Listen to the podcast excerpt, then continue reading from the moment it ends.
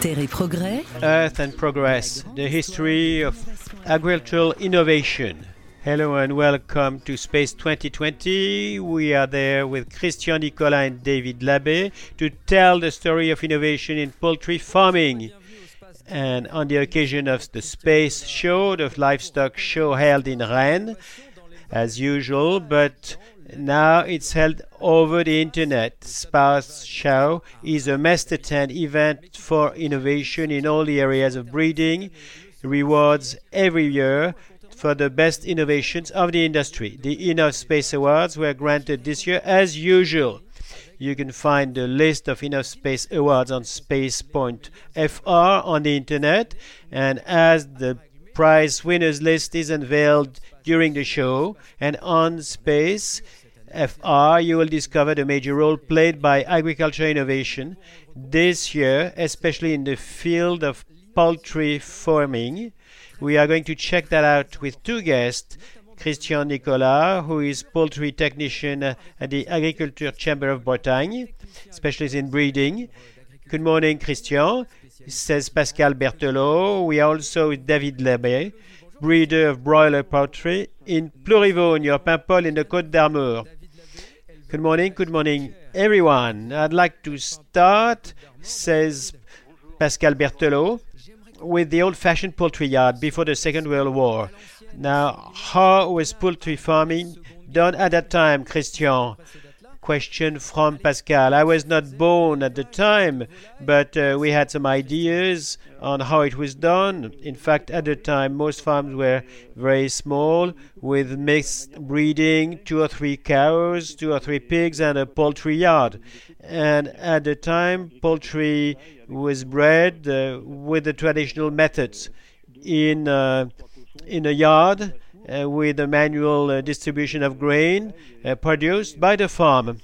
And this type of production evolved with time to meet the needs of the consumers.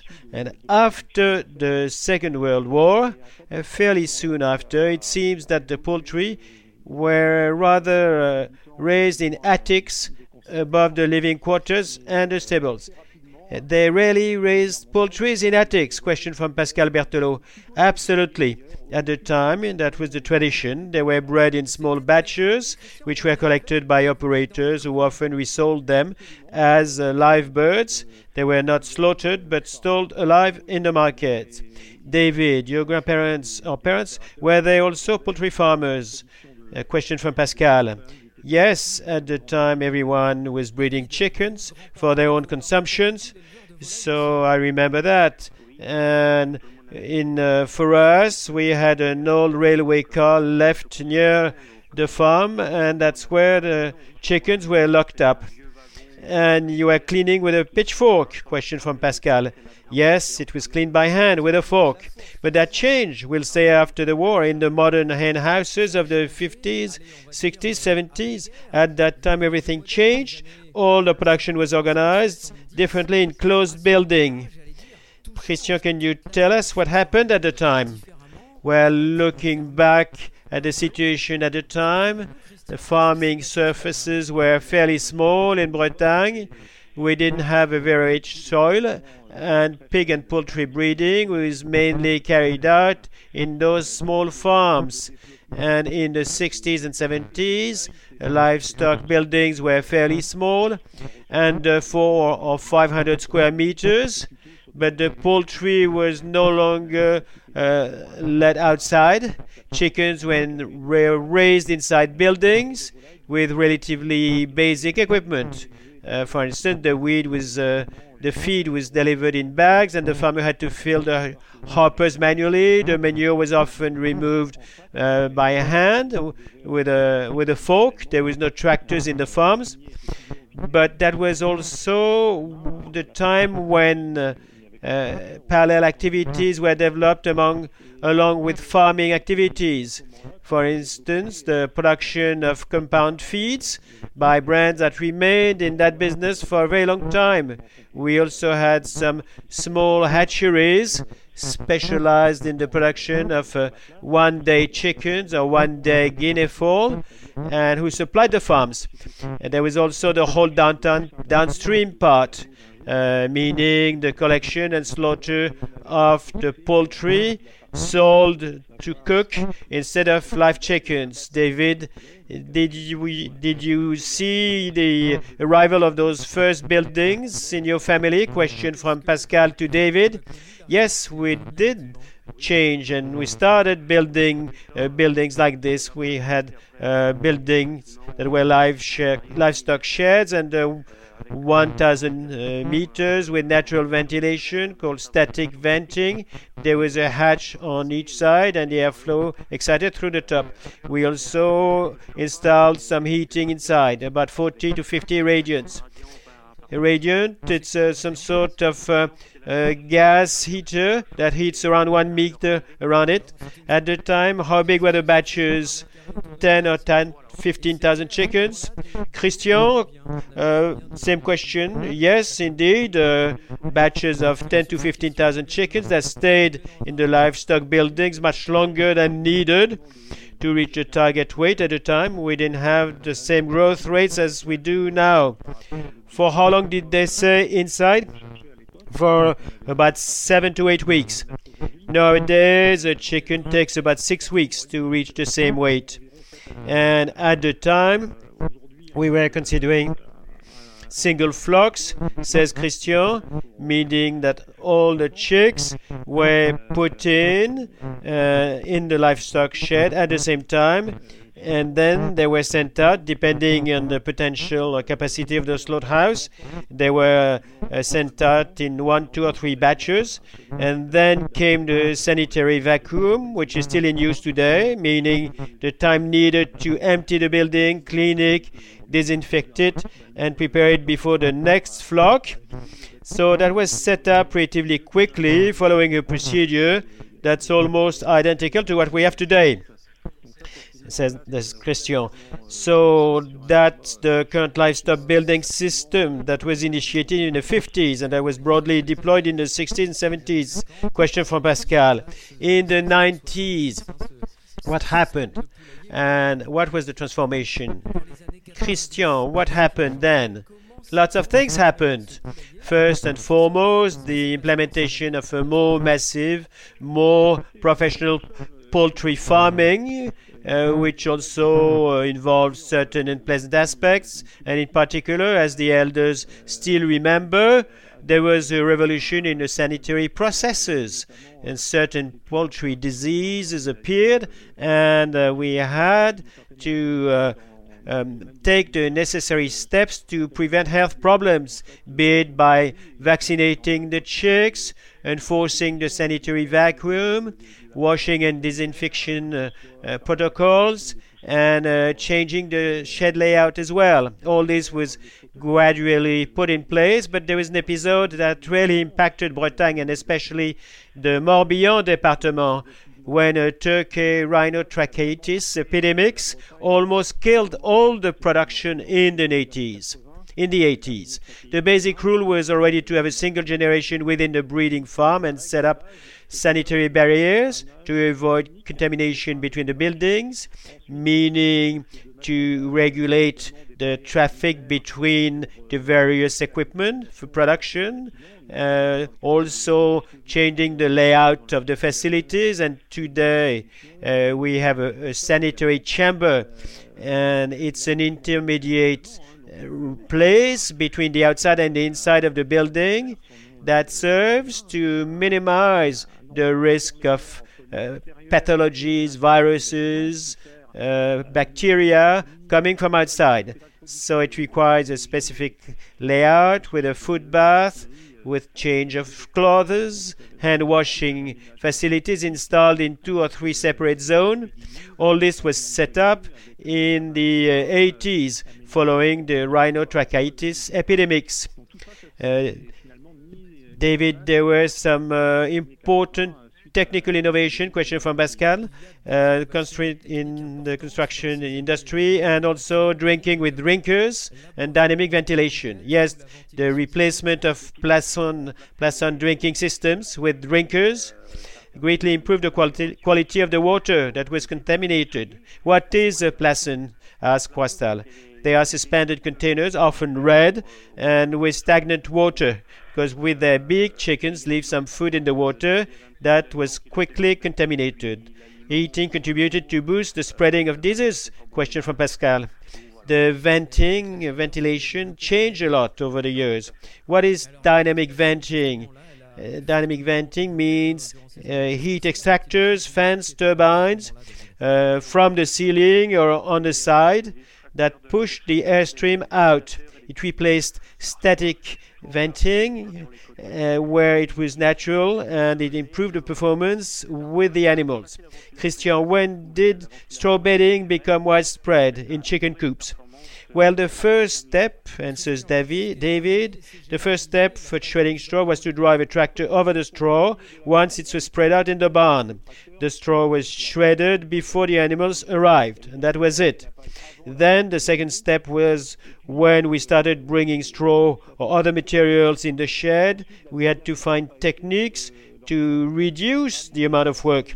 Often, trailers pulled by a micro tractor uh, with equipment that were quite standard but had already reduced the amount of work. Those trailers, how did they work? The straw blower, how did that work? Question from Pascal. It's not really a straw blower trailer. In fact, you, you drop a bale of straw and you open the gate in the building. You get inside with the tractor and the trailer. We turn on the tractor uh, power axis and the straw is ejected from the straw chopper into the building. But there are drawbacks. You have to open the doors, and usually you need two people. From a health point of view, you have to bring in a farming machine from outside into the building, and there are constraints. Now there is equipment that lets you do it without bringing the equipment inside. It stays outside, and that's the usual way now. So uh, the Dussault Straw Bedder was uh, won an award from InnovSpace in those years, and uh, it has precisely allowed greater comfort I was going to say. Yes, that was in 2006. The Dussault system, thanks to a blower system, stayed outside the building, and the breeder was able to rework from inside via a pipe system. Another important innovation, says Pascal, that has something to do with what you were telling us earlier about the soiling of water tanks. There was an innovation in 1995 when the Leroy company received an InnovSpace for a feeder for feeding, for the feeding chain, a feeder that prevents soiling and costs less. David, yes, it was a multi-species feeder, which was very interesting, and it changed some deeply rooted habits. Among the innovations in the 90s and 95, says Pascal, the Leroy company obtained uh, an InnovSpace Award for a, a feeder for the food chain. And David, you're a breeder. What does it change? F- well, it was interesting because it made it possible to several to feed several species of chicken without soiling. Uh, we could adjust it better. It was easier. It was a good step forward for the industry. And in today's uh, penthouse, and what is happening now to make work easier for the breeder, for the farmer, and more efficient in terms of poultry production. Christian, today's hen houses keep changing, the latest innovations. Uh, we if we are talking about uh, hen house shells, the buildings are more uh, airtight and better insulated, and with better thermal performances to save energy. Today we have LED lighting and we followed the technological advances. We use less energy, we deliver more light intensity, we have more and more buildings with natural life. It's important to know because buyer specs usually uh, require that animals be raised in natural light, natural light, and it's very pleasant for the breeder to work there because somehow he sees what's happening outside And above all, now we have a building that are controlled by real computer. We have control boxes in the equipment room that control uh, heating, uh, ventilation, lighting, cooling. And nowadays, when it's very hot in summer, we can cool the building with a high pressure misting system by converting water into vapor. Uh, so that causes a cooling, and we gained 8 degrees centigrade. Computers have revolution- revolutionized the whole system. They brought accuracy, comfort, and lots of data that we are recording. We record water consumption of the animals, I would say up to the minute, the consumption of food, the weight of the animals, since we have systems that weigh the animals automatically, uh, like uh, trays placed in the building, often suspended, uh, are used as scale, and the chickens go up and down, and their weight is recorded automatically, so we can track how fast they grow. Thus, it's possible to follow the growth, and we have access to all this data on a tablet or a smartphone or a PC. So if the farmer goes in the field or at harvest time, he can keep an eye on his smartphone screen and monitor what's going on. We also have cameras in the buildings. So uh, the revolution, I think, was the arrival of electronics and computers. Uh, indeed, it's an amazing revolution, says Pascal. I noticed that there was an Enough Space Award for a building management controller. Two companies from Bretagne worked on it. David, you're a farmer, and how did you live with the digital revolution in your hen house? Question from Pascal. You're right, in 2008 it was the companies Sodalec for MegAV and Tuffigo for AV Touch. The two companies are based in Rennes and Quimper. I chose one of the two boxes in 2008, and it's great. If it's too hot, you can vent a little more, ventilate a little more, and also the boxes became more and more accurate. And as Christian said, we can check the levels by the minute, by the hour. So if the numbers drop at any given time, we can think that there is a sanitary or supply problem, like a water leak in the building so we monitor all the data and we can take corrective action very quickly, whereas in the past it took much longer. And so, inevitably, says Pascal, it has an impact on technical results. Christian, what are technical results in chicken farming today? You told us that 30 or 40 years ago it took two kilos of feed for to produce one kilo of chicken meat and a number of days. What are the numbers today? Nowadays, you need 1.6 kilos of feed to produce one kilo of chicken meat. Uh, how much did we gain?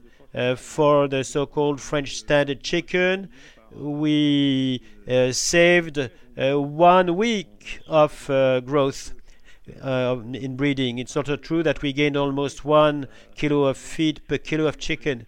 The progress is amazing. It's true that things have slowed down a bit over the last few years because it keeps improving, but it's not going as fast as before.